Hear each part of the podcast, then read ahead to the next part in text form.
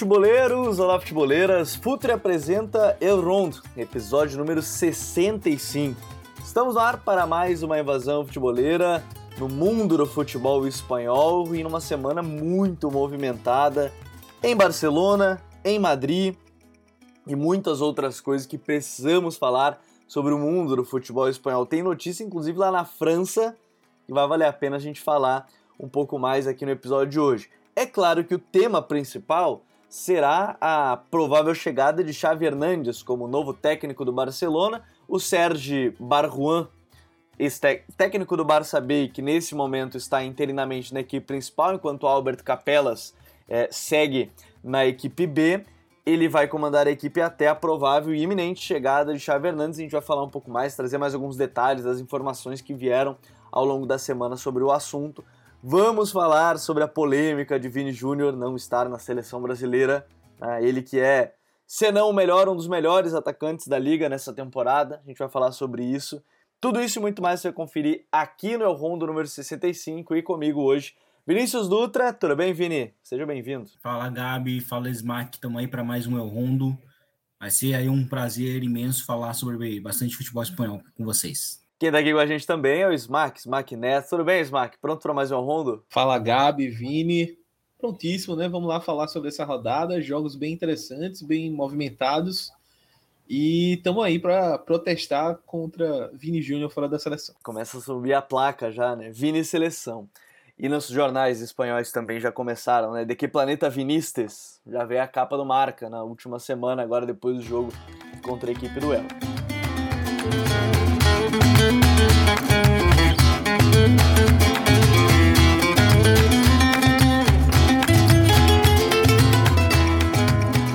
Vamos começar falando sobre o tema que envolveu a maior parte e ainda envolve a maior parte do noticiário do futebol espanhol, que é Xavi Hernandes, que tem tudo para ser o novo técnico do Barcelona.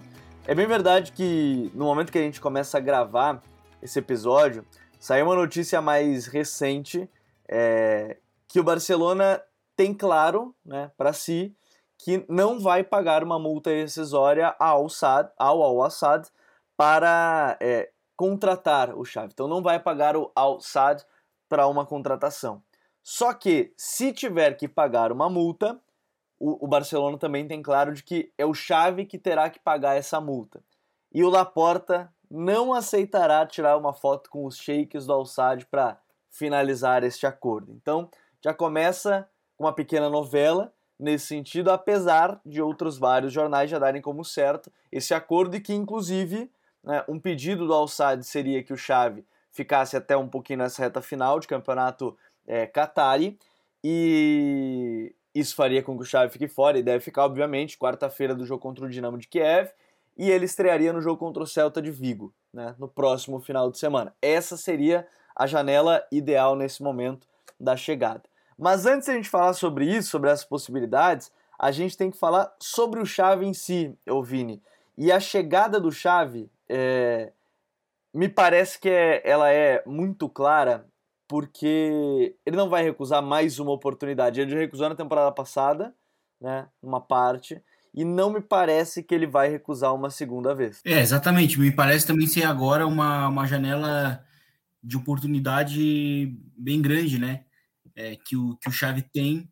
É, o Barcelona é, já, de, fato já tinha demonstrado interesse e como, e como a gente até chegou até a falar um pouco na, na semana passada, é, é um nome que, que resgata um momento até importante assim do Barcelona. Acho que é, essa atual gestão do Barcelona ela, ela, ela tá muito focada também em recuperar algumas essências, uh, não digo, não digo do, do, do, período ali do Guardiola, mas uma essência mais positiva uh, no extra-campo, né? E eu, eu acho que o Xavi, justamente por ser é, um cara né, que aí sim é, foi o símbolo do, de, um, de um estilo de jogo né, do Barcelona que deu muito certo e que. E não só do Barcelona, é, da Espanha, se a gente parar para pensar, é um símbolo nacional é, também, né? Até nacional, nacional, né? Sim, com certeza. É, e, mas, mas sendo um cara que é, está muito ligado a um, a um estilo de jogo que depois da saída do Pepe Guardiola também sempre foi muito citado, né, como um, uma espécie de fantasma, né?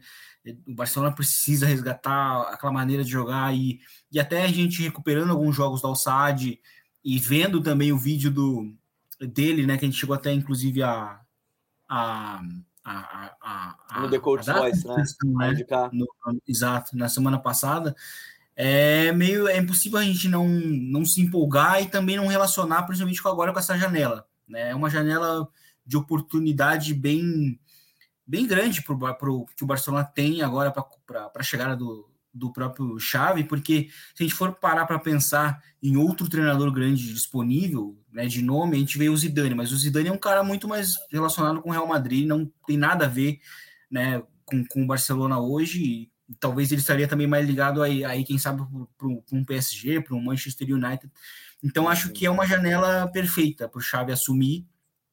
É, ele assume num, num, trabalho que eu acho que vai ser mais valorizado lá no futuro, que é o início né, do, do projeto aqui do, do Kuman, né, principalmente por ter lançado muitos jovens, é, né, jovens muito talentosos que o Barcelona tem, é, de ter, que, queiram não ganhado um título no ano muito conturbado né, do, do Barcelona, então, acho que ele agora dá sequência né, a, a, a essa espinha né, que está no, no Barça. Eu acho que é a janela perfeita. Assim, não, não, não imagino se, assim, se, se não acontecer agora, eu acho que é, num médio prazo eu acho muito difícil de acontecer. Então, acho que tem tudo para acontecer ó, esse retorno do Chave. Algo que a gente já imaginava, algo que eu, talvez eu, quando, logo quando ele se aposentou, imagina, imaginei que seria mais, mais cedo, inclusive, que, que aconteceria, mas não, mas agora ele está tá retornando e vamos ver o que, que, que, que nos reserva, né? É, o, o Vini mencionou essa questão do, do técnico experiente e tal, né? E o que a gente sente conversando com os torcedores do Barcelona, acompanhando o noticiário, etc., é de que esse nome experiente eu não sei nem se teria uma grande aceitação assim pelo no momento do clube. Uh, acho que o torcedor do Barcelona ele tá, tá entre aspas meio desesperado por voltar aquela história do DNA dos jogadores, da, da base e do estilo de jogo do Barcelona, principalmente remetendo aí ao, a passagem do Guardiola tal, e eu não vejo o cara melhor para fazer isso do que o Xavi, né? Que no sentido de aceitação mesmo da torcida. Então acho que é um, um momento certo. É, como o Vini falou, ele vai ter um trabalho do começo, né? Porque é um time totalmente novo. Ele vai pegar, entre aspas, uma terra arrasada, até por conta da saída do Messi, a revelação de novos jogadores. Então acho que esse é, é, é o momento ideal para ele assumir, né? Vamos ver se ele vai, vai chegar lá e vai confirmar essa, essa suspeita, essa informação que está todo mundo dando que ele vai ser o novo técnico. E, e, de certa forma, né, Smack? Porque eu vou aproveitar o que o Vini falou da questão de de ser aquele momento que passa o trem. Eu lembro muito quando o Griezmann falou que ele não poderia recusar a segunda, o segundo chamado do Barcelona na época. Agora tá feliz o Griezmann lá no, no, no Atlético de Madrid, diga-se de passagem, né? Se recuperou. Agora tá até cortar o cabelo cortou, né, quando chegou lá. Mas brincadeiras à parte. É, ele tá, tá sorrindo, tá tranquilo. Mas brincadeiras à parte, porque eu tenho a impressão que se o Xavi não aceita agora, o Barcelona iria na certamente na opção segurar o Sérgio Barruan até janeiro e buscar, por exemplo, um técnico como Marcelo Gajardo. Eu tenho essa impressão e vários noticiários deram essa questão do Laporta gostar também do nome do Gajardo. Né? Então, é... e aí você, o Xavi corre o risco de perder a vaga para um treinador que é muito consolidado no cenário sul-americano, talvez o melhor dos últimos 10 anos aqui na América do Sul, certamente, pelos trabalhos que teve, e, e que poderia fazer muito sucesso no, no Barcelona. Mas eu queria tocar num ponto contigo, Smack, que é justamente essa aceitação. Você acha que qualquer outro treinador, sem ser o Chave, sofreria uma pressão de ganhar algo, por exemplo, nessa temporada? Por exemplo, ah, chega o Chave agora e, sei lá, não classifica para Champions. Você acha que se fosse outro treinador, é demissão e, e não seria tão aceito e o Chave seria mais aceito? Porque é o chave e não é um outro treinador? Eu acho. Eu acho que seria mais, mais ou menos, guardando as proporções, mais ou menos o que aconteceu com o Zidane no Real Madrid. É, que ele chegou no meio da temporada que o Rafa Benítez começou mal, a torcida pressionando, e o Zidane veio meio no ah, faz aí o que você conseguir, vamos ver o que vai dar e tal. E ele acabou indo melhor do que a encomenda, ganhou Champions, etc. Né? Teve uma arrancada no Campeonato Espanhol, quase é, buscou a liga, enfim. Mas no caso do Xavi, eu acho que o, o que ele teria de paciência a mais do trabalho, de estofo maior, é o fato dele ser o ídolo do clube. E além de ser ídolo do clube, ele é um treinador que pensa o jogo da forma como o torcedor do Barcelona imagina que é a maneira ideal do Barcelona jogar, né? Que é a maneira que o próprio Xavi jogou por bastante tempo sob o comando do Guardiola, que foi a maneira que o Barcelona ganhou os principais títulos na década passada. Então, é, é a maneira que o torcedor quer ver, sonha em ver o Barcelona voltar a jogar, né? É, aí a gente pode fazer uma discussão maior se é possível voltar a jogar daquela forma sem ter o time que o Barcelona tinha. Mas, é, de fato, você tem uma característica ali de jogo que o Xavi tenta implementar já no seu time lá no Catar. Ele tenta fazer isso e a torcida do Barcelona eu acho que teria um pouco mais de paciência com o trabalho do Xavi do que com outro treinador, né? Porque eu, eu defendo a tese, não que o Kuma o trabalho foi excepcional, maravilhoso, mas que por ele não ser um cara tão é, croifista, entre aspas, né? um cara que é, tem essas ideias mais afinadas com o futebol que o Barcelona é, deseja jogar, que a torcida deseja jogar, talvez ele tenha sido um pouco mais pressionado do que outro cara que não fosse que fosse lá e fizesse a mesma coisa é, ou tentasse fazer pelo menos a mesma coisa que o Guardiola ou que o Xavi, enfim. Acho que tem essa visão, eu já, já comentei aqui algumas vezes que via coisas boas no trabalho do Kuma, mas eu acho que essa reta final, essa temporada principalmente, ele já começou, entre aspas, demitido. É o cara que a diretoria não queria, a torcida não queria, uh, o cara perdeu o Messi, então meio que o trabalho já começou rifado. Então era o momento realmente dele sair, não tinha mais como segurar. E eu acho que o grande a grande esperança do, do, torcedor do Barcelona é essa. É, se você está no momento em que jovens estão sendo lançados, você não tem a principal referência do seu time, mas você tem caras com muito potencial de crescimento aí para a próxima 10, 15 anos serem pilares do time.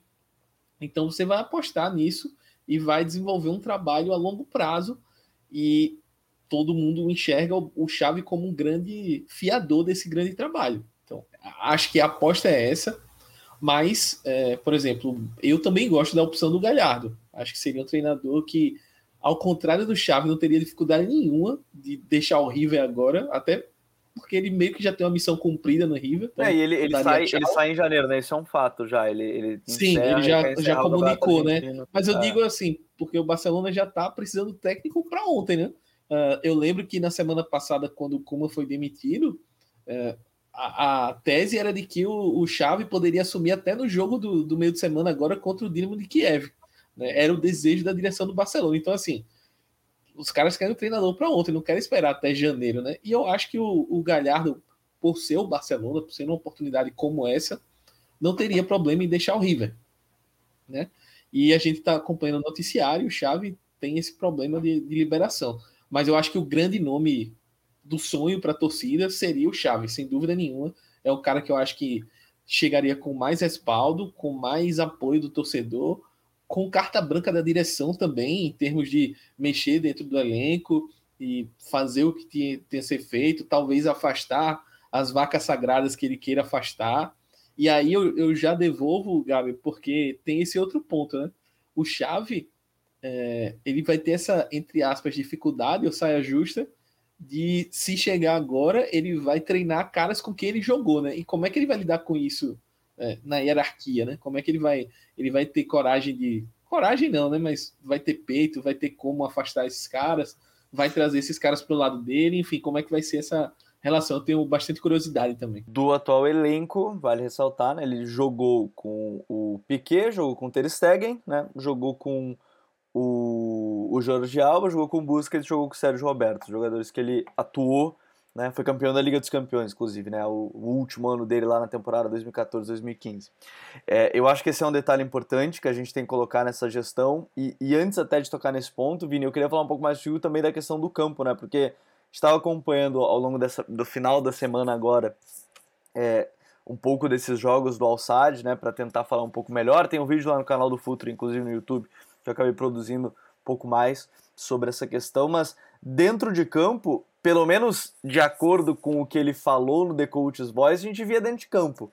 Mas agora a nossa grande dúvida, e até dá para falar um pouquinho desse modelo de jogo, que é de fato bem algo relacionado ao jogo de posição mesmo, bem puro, né?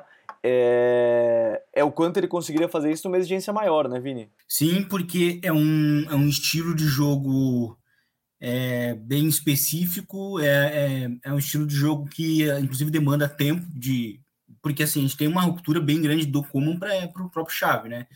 Então, é uma saída de bola muito, muito específica.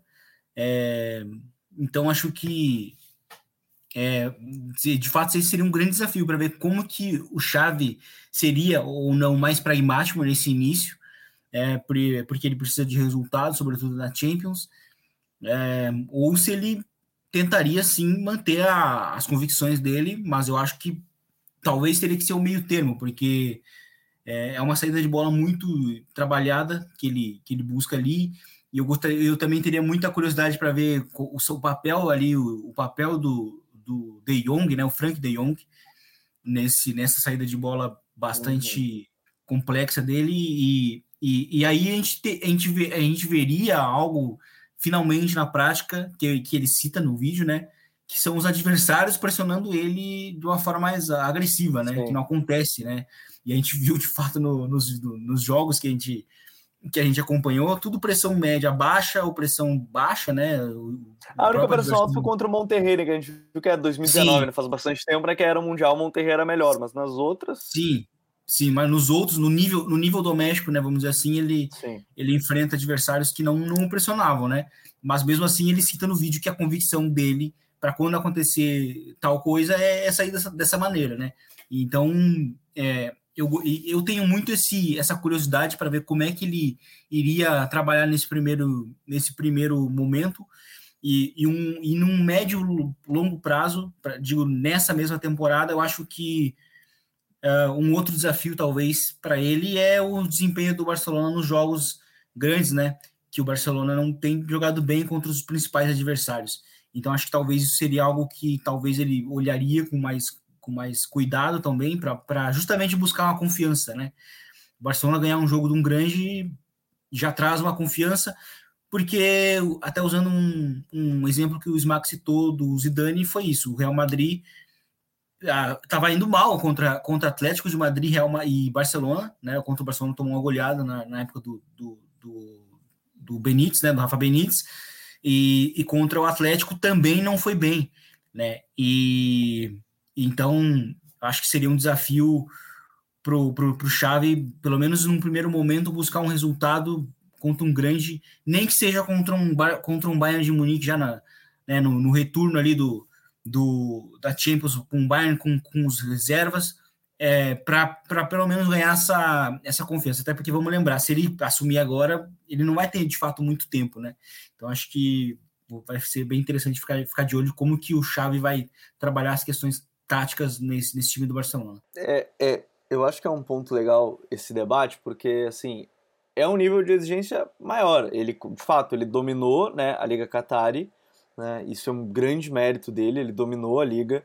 É, ele está praticamente um ano né, completo sem perder um jogo, então assim, não é um acaso. Também é importante ressaltar que é o time mais forte do país, não só por conta do Chave, mas é o time mais forte do país. E, e, ele conseguiu fazer o time dominante, eu acho que isso é importante. Às vezes você tem o melhor time e não consegue fazer o seu time ser dominante, acho que a gente precisa ressaltar isso. Ele conseguiu, né? Mas é, ele vai chegar e, e, os jogos contra o Bayern ainda são. O jogo contra o Bayern ainda bateu a porta, né? Que seria um jogo crucial da Liga dos Campeões. Acho que o Vini cita, acho que é importante. É, e dependendo, o próprio jogo contra o Benfica, né, no Camp Nou, vai ser tão crucial quanto, né? Porque tem o jogo contra o Dinamo agora, na quarta-feira, no início de novembro. depois tem o jogo contra o Benfica e fecha contra o Bayern de Munique. Talvez o Bayern até nem com o time titular, porque pode já tá, vai estar tá classificado certamente já para a próxima fase, para as oitavas de final. Então ele já começa nessa, nessa brincadeira. E ele recebe uma equipe, o Smack, eu acho que tem um outro problema que.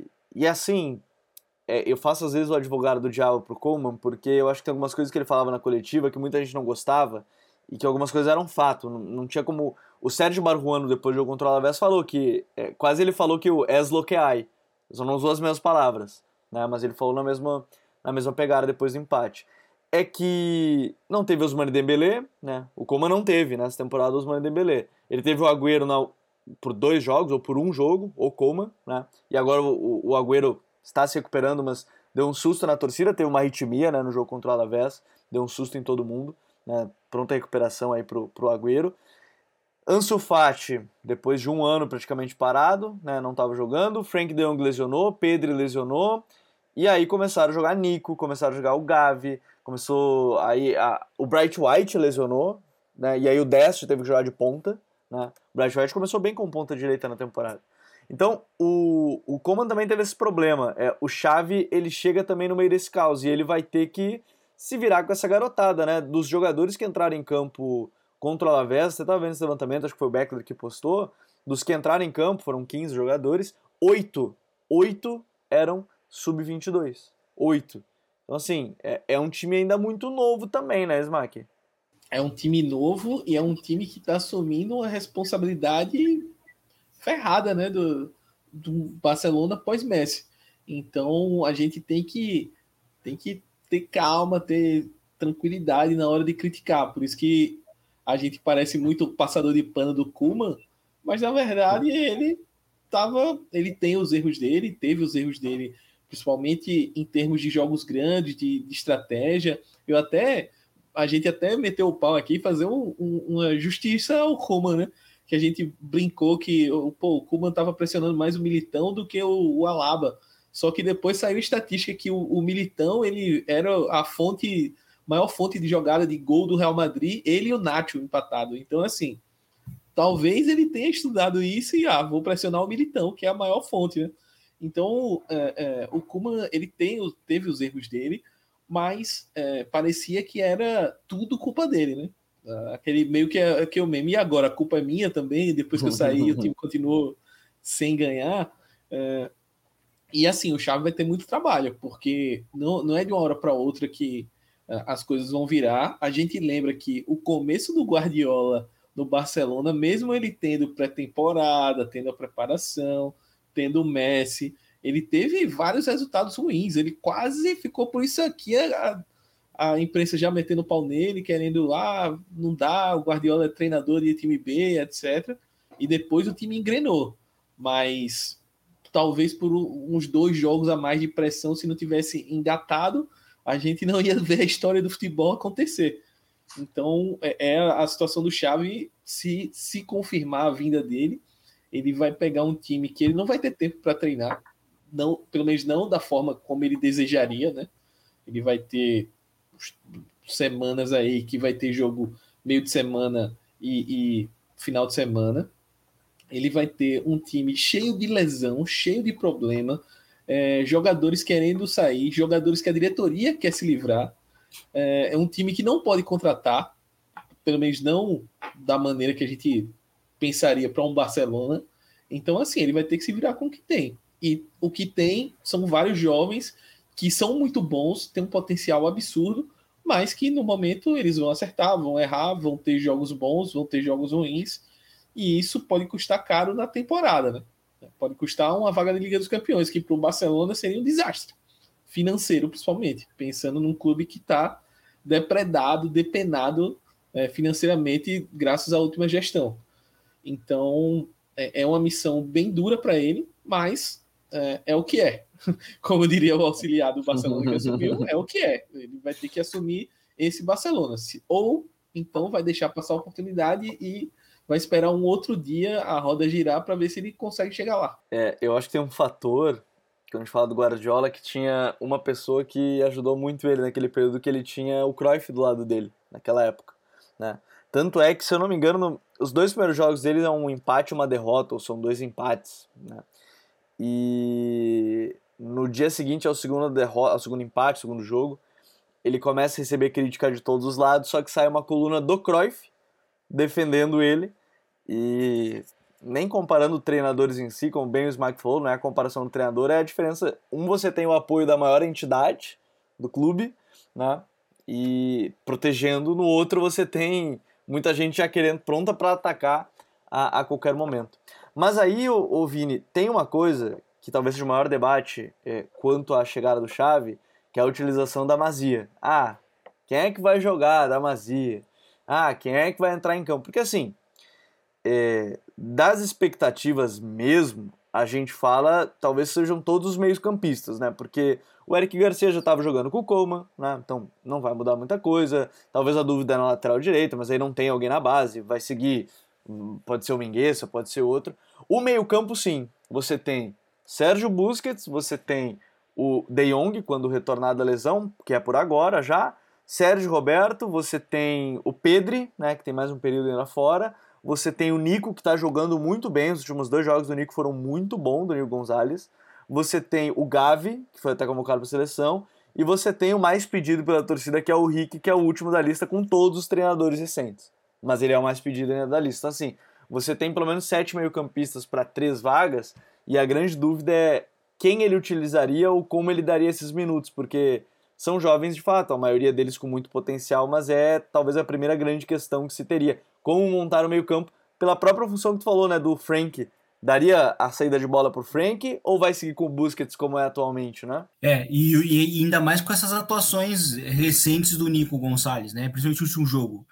Né, ele foi muito bem tomando várias boas decisões, também é, fazendo uh, é, deixando vários detalhes de qualidades de qualidade como um meio campista uhum. É, de perfil associativo outro outro meio campista que encaixa dentro da ideia dele do que ele apresentou no vídeo e a gente viu nos jogos eu acho inclusive que o Nico pode ser um cara que pode ganhar minutos né com a, com a chegada do, do, do Chave eu acho que ele poderia chegar mas eu acho que a princípio né ele talvez ele não mexeria muito na estrutura atual, que seria o do, o do 4-3-3 com Busquets, Pedro e De Jong, né?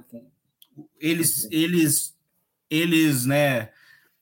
É, recuperados né, de lesão, eu quero Sim, dizer. Todos então, acho que, isso, eles saudáveis todos.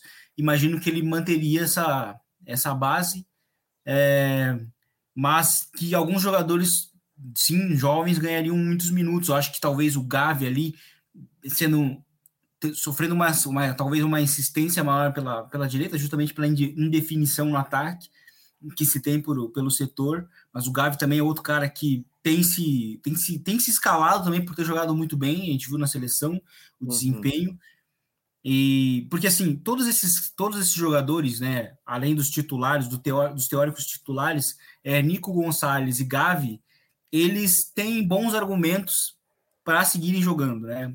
E para, e para somarem minutos. E eu acho que o Rick Puig não, até hoje não, não demonstrou isso, mas é, acho que Gavi e, e, e Nico sim. E, e, acho que ele manteria sim essa base mais jovem. Talvez na lateral direita, num, num período inicial, aí a, gente, a gente até falava do Chave uh, como um, como um cara que já jogou com alguns jogadores do próprio time, ele meteria ali um Zidane e botaria um, um, um Sérgio Roberto por, por, ser a escolha mais segura, talvez, Sim. não sei, mas eu acho que talvez num período inicial, sem o período... Sem... chegar sem perder grupo também, né? Aquela coisa de gerir um grupo para não chegar e já afastar todo mundo, né? Sim, e também porque, é, vamos lembrar que, novamente, a gente, a gente chegou a citar alguns, alguns minutos atrás aqui, que ele vai chegar num período onde não vai ter muito tempo para para treinar tanto é. e nem para testar tanto, né? Então ele vai talvez manter ali a, a, a espinha do, título, do time titular inicial, mas eu imagino muito Gavi e, e principalmente o Nico ganhando mais protagonismo. Eu imagino isso. É, eu acho que são, são jogadores. O Nico, e é curioso do Nico, porque na verdade na base, no B, ele era 5, né? Ele jogava na posição do Busquets, mas ele tá, tá sendo esse 8 mais posicional e 6, né? Na Espanha ele é o 6. Né, que seria a posição do Xavi até quando jogava, um 6 mais posicional e tem ido muito bem, né? Eu ia falar isso, eu ia falar isso porque ele, ele no jogo no jogo agora contra ela vez, né? Ele uhum. lembrou muito um, o Xavi, só que alto, né? Ele, ele é bem mais alto. E é, aí eu 90. É, isso. E aí eu, sabe, me, me por isso mesmo que eu fiquei, cara, se ele se ele é parecido, ele tem uma estatura boa, ele sabe, eu acho que ele tem tudo para ganhar mais minutos com com, com o Xavi. Esse é um jogador que é no, no puro achismo, né? Até porque o Xavi a gente não sabe que, que ele vai pensar a partir do momento que ele começar os treinamentos e tal, mas no meu achismo eu acho que que o que o que, que Gavi, o Gavi já mas o Gavi já tem seus argumentos, mas o Nico para mim é um cara que tá, tá, tá subindo, sabe? Tá demonstrando mais do que a gente já vinha lá no, lá no, no início da temporada, na pré-temporada sobretudo. Eu acho que ele é um cara que, que se encaixa Vi um pouco de jogo do Xavi nele, como falei, mas um jogador um pouco maior de 1,90m. É, antes de eu chamar por intervalo, e na volta a gente vai falar um pouco mais sobre Vini Júnior, que é também um tema que teve muito em pauta na semana, é, sobre os jogadores que vão ser utilizados, a única coisa que eu lembro, eu estava passando nas redes sociais e veio essa imagem, e eu precisei, vou precisar compartilhar nesse episódio, porque vai ser algo que será cobrado no futuro, que foi uma entrevista do próprio Xavi, quando ele, eu acho que foi ano passado, não, não tenho certeza, quando questionado sobre a não utilização do Rick Puig, e ele falou que com ele, com ele, seria titular sempre porque é um jogador de qualidade. Eu sempre digo que quando a gente está longe, é muito fácil a gente fazer, dar uma opinião sobre um jogador ou não. E eu tenho muita curiosidade sobre a utilização ou não do, do Puig, porque você dá uma entrevista dessa, você vai chegar, e certamente essa vai ser uma das perguntas, se ele chegar agora, vai ser uma das perguntas na coletiva dele. Eu tenho certeza disso, porque ele já falou isso e, e a torcida é, lembra. Eu tenho muita curiosidade. É, a gente vai cobrar aqui também. Se ele falou, eu quero ver. Eu tenho curiosidade. Eu acho o seguinte, ele pode, ele pode até utilizar, sabe, num, dois jogos. Mas eu não sei se vai ter continuidade. Porque é como, como tu acabou de dizer, uma coisa é falar estando fora do clube, bem fora mesmo, no, caso dele, né? Não é um cara como, por exemplo, assim, a gente vai falar assim do, do, do Raul, né? O Raul dá um pitaco sobre um time titular. Sim, tá no sub-23 ali, né? É, ah. completamente diferente, né? Então, assim. É... Um então, bom exemplo, acho... era ano passado tinha o Garcia Pimenta, sempre falava que é. tinha vários jovens que tinham que jogar. Ele era do Barça B, aí é, aí é diferente, né? Sim, é. Então, então, assim, eu acho que, que, que, que existe essa possibilidade mesmo do. Justamente pela visão pré-estabelecida que ele tem do, do Puig, mas na prática, né? No, no, nos treinos, principalmente, com o que ele for ver nos treinos e nos jogos, principalmente, aí já muda, principalmente pra, pela, pela continuidade, num, até mesmo num curto espaço. Então, assim, não, não, não, não imagino, não, não duvido. Vai utilizar em dois ou três jogos, mas duvido muito que para um resto de temporada isso vai, vai permanecer. Eu imagino isso. Tenho curiosidades, confesso que tenho curiosidades. Mas agora a gente vai para uma rápida parada aqui no Rondo na volta. Bora falar de Madrid, bora falar de Vini Júnior. Afinal, o Marca já pergunta de que planeta Vinícius Vini, porque ele não foi chamado para a seleção brasileira. E a gente vai falar sobre isso daqui a pouquinho. Fala, futeboleiros, tudo bem? Eu espero que vocês estejam gostando do episódio de hoje. Mas antes de seguirmos com esse bate-papo, eu quero fazer um convite para vocês. Se você quiser receber conteúdo exclusivo no site, ter acesso às matérias fechadas, vai lá na aba Club faça parte do Futuri Club por apenas 12 reais mensais ou até mesmo em planos semestrais com desconto ou até mesmo anuais. Você ainda vai ter direito a desconto nos cursos do Futuri. Então, fique ligado. Além disso, eu quero lembrar para vocês que esse episódio também tem o apoio do Futuri Pro, o departamento de análise e mercado do Futuri. Seu time gasta menos dinheiro e ganha mais jogos. Para mais informações, mande um e-mail para comercial@futuri.com.br. E nesse momento a gente vai falar agora um pouco mais sobre Vini Júnior e Smack. Que planeta que veio Vini? Essa é a pergunta que fez o jornal Marca. Mas nem entrando nesse mérito, não sei se ele é o melhor jogador do Real Madrid na temporada, porque a gente tem um Benzema num nível gigante brigando para ser melhor do mundo e tudo mais. mas certamente é o segundo, né, melhor jogador do Real Madrid talvez nessa, nessa temporada. Como é que você vê essa questão dele não estar na lista do Tite? Porque eu vi muita gente falando que era questão Coutinho, né? Mas o Coutinho foi convocado para a vaga do Everton Ribeiro e na teoria, na teoria, o, o Vini perdeu a vaga para Rafinha, para Anthony, para outros atacantes. Como é que você vê essa questão do Vini fora da lista de convocação, Smack? É, eu acho um pouco complicado assim, porque eu consigo entender, até acompanhando a coletiva do Tite na, na convocação, consigo entender a explicação dele, né?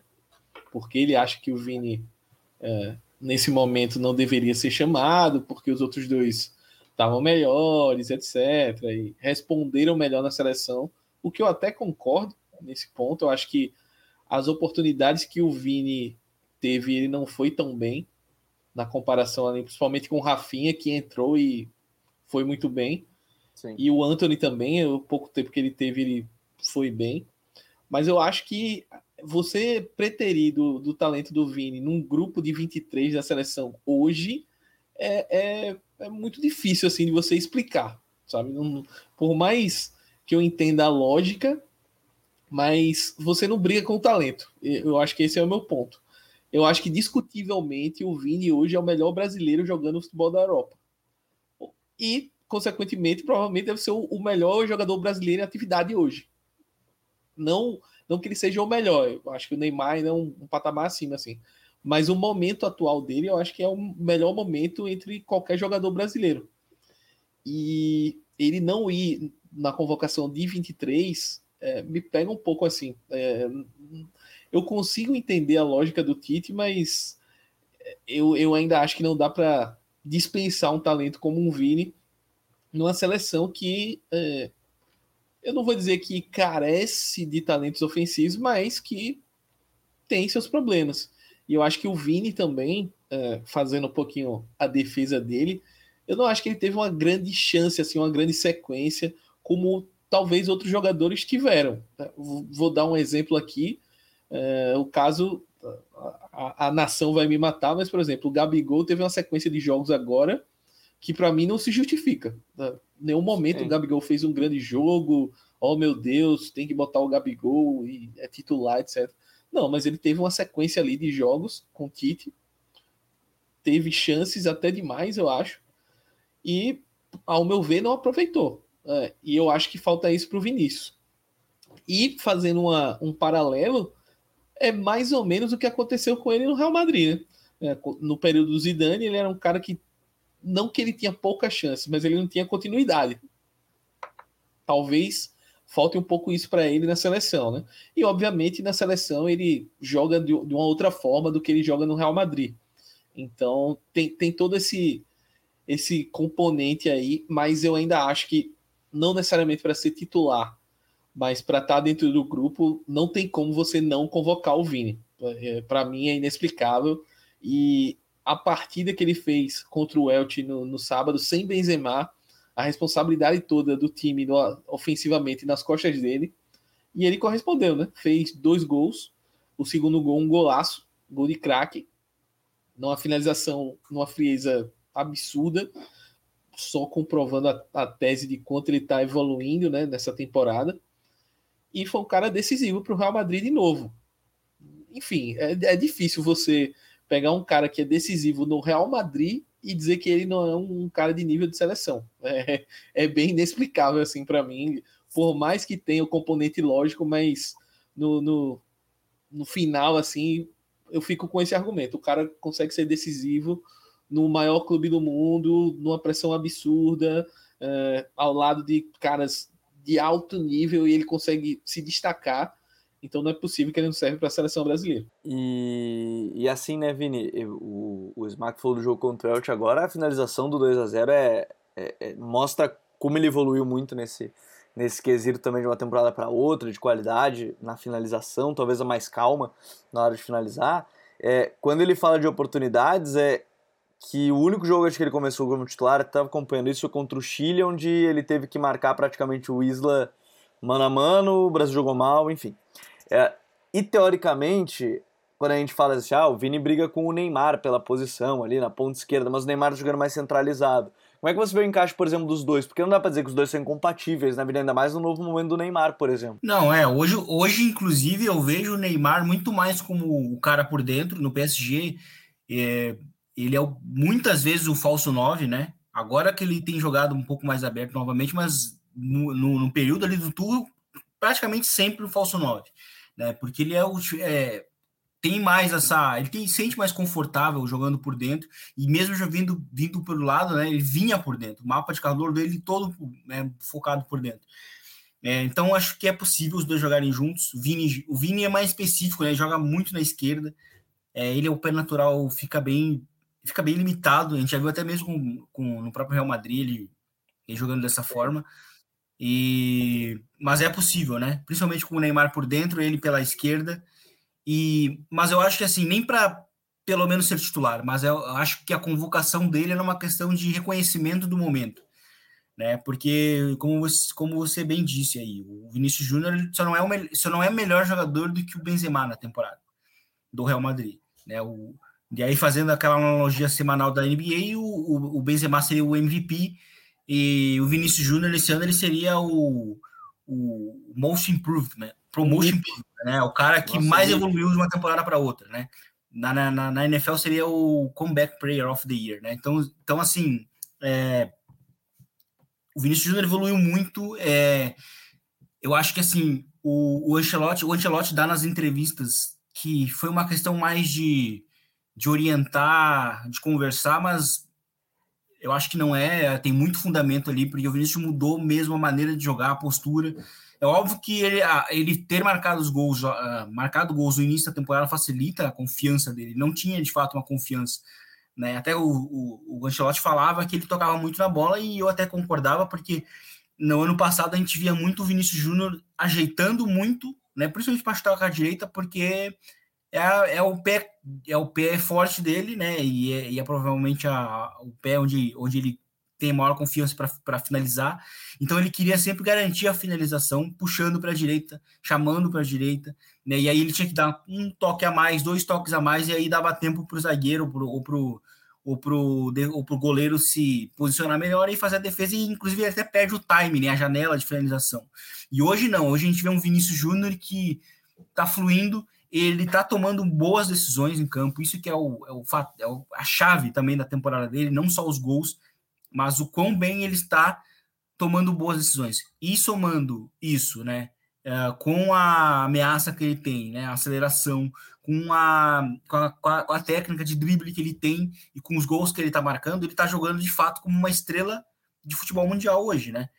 E, então acho que a, o, talvez o debate nem seja ah, o Vinícius Júnior deveria uh, não encaixa com o Neymar, mas eu acho que assim o, ele estar no time titular talvez seja uma conversa para depois, mas eu acho que o, o chamado para a seleção, pelo momento que ele tem, que ele tem, que ele está, que ele está vivendo, eu acho que deveria ser uma forma de reconhecer. A gente está falando de um cara que tem 20 anos e que só não está sendo melhor de fato que o Benzema, que, que para mim está entre os três melhores jogadores do mundo. Então acho que fico muito triste por isso, mas sobre a partida dele no contra o Elche foi novamente uma confirmação do que ele tem feito na temporada e o segundo gol como até ressaltei no comentário, é um, é um gol de, de um craque mundial, né? Então acho que Vini tem, Vini tem tudo para confirmar essa temporada de evolução que ele está tendo aí com, com o Ancelotti. Faça seu trabalho, Tite. Convoque nosso Vini Júnior agora. É, é expectativa agora, né, que sabe nas próximas, e, e me, me gera essa curiosidade mais porque eram os últimos dois jogos das eliminatórias, o Brasil está classificado, assim, não matematicamente, mas está encaminhado, difícil, não vai ficar de fora da Copa, aquela coisa toda. Então, teoricamente, eu acho que valeria teste. Por exemplo, nem precisava tirar o Coutinho, que foi um grande debate também, a gente nem falou tanto do Coutinho aqui, e que a gente já vem criticando ao longo das últimas semanas, não precisa nem ficar falando mais vezes. Mas, por exemplo, Firmino não viu o melhor momento e ele já chamou Jesus e Matheus Cunha. Por que não dar mais uma chance para o Vini? Mas, mas, escolha do treinador, o Vini até falou, é a opção de um grande amigo, diz ele, né? enfim, não quis, obviamente, criar nenhum tipo de atrito. Falou da questão do Tite. E a gente fica. É, não é. É melhor ir fazendo seus gols, dando assistência do que qualquer outra coisa. Mas acho que a gente conseguiu falar desses temas que foram os mais importantes ao longo da semana, do Chave, do Vini, né, do Vini Júnior. Acho que foram os temas que mais movimentaram. E além disso, é, a gente está esperando mais confirmações, mas tem a notícia agora na, na França de que o PSG pode rescindir o contrato com o Sérgio Ramos, porque ele ainda não estreou, né? Vamos lembrar aqui. Eu lembro das críticas ao Luiz Henrique quando ele não convocou o Sérgio Ramos para o Mundial. Como o Puyol disse numa outra entrevista, ele disse: Eu não vi ninguém pedindo desculpa para o Luiz Henrique porque ele não convocou o Sérgio Ramos, o Sérgio Ramos ainda não estreou. E o PSG pensa em rescindir o contrato. É uma informação confirmada por algumas fontes lá da França. E é a curiosidade que a gente vai ter agora para as próximas semanas e que tange né, o futebol espanhol. O que, que seria esse futuro do Sérgio Ramos, se ele sair ou não da equipe do, do PSG, que pode ser uma passagem onde ele só esteve, não jogou, só esteve né, lá em, em Paris. Dito isso, Vini, valeu, até semana que vem, grande abraço. Valeu, Gabi, Smack, até a próxima. Valeu, Smack, até semana que vem. Valeu, Gabi, Vini, só registrar dois lancinhos rapidinhos, o primeiro é, jogaço do Atlético contra o Betis. É, acho que foi a melhor atuação do Atlético na temporada. Então, olho aí nesse novo tridente aí, Soares, Correia e Griezmann. E grande jogo no Clássico Basco também, 1 a 1 La Real e Atlético. Mas é isso e até semana que vem. Grande abraço. Valeu, muito obrigado a todos que nos acompanharam em mais um Eu Rondo, episódio número 65. Não esqueça de se inscrever no nosso canal do YouTube e acompanhar todas as matérias sobre futebol nacional e internacional no futuri.com.br. Um grande abraço a todos, até a próxima. Valeu, tchau!